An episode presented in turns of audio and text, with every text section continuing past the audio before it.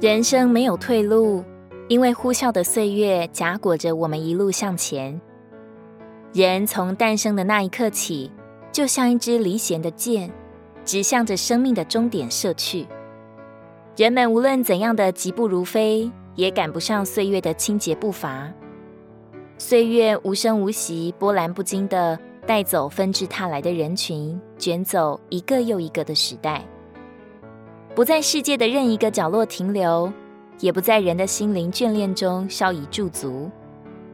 花时间要像花钱一样，要有预算，整时间整用，零碎的时间做零碎的事用，总不让我们的时间没有用。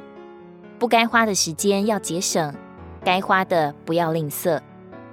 愿主叫我们的时间都是被数算过的，在神面前花费的值得。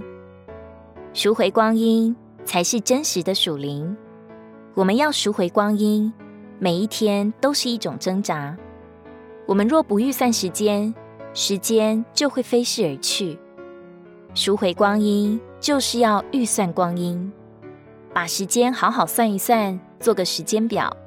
否则时间一过就没有了。时间一预算好，就等于把光阴抓住，赎回来。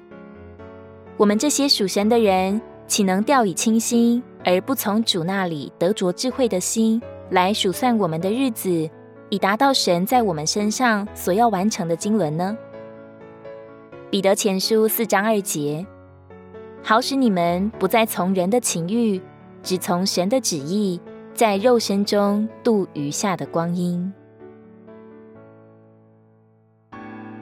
如果你喜欢我们的影片，欢迎在下方留言、按赞，并将影片分享出去哦！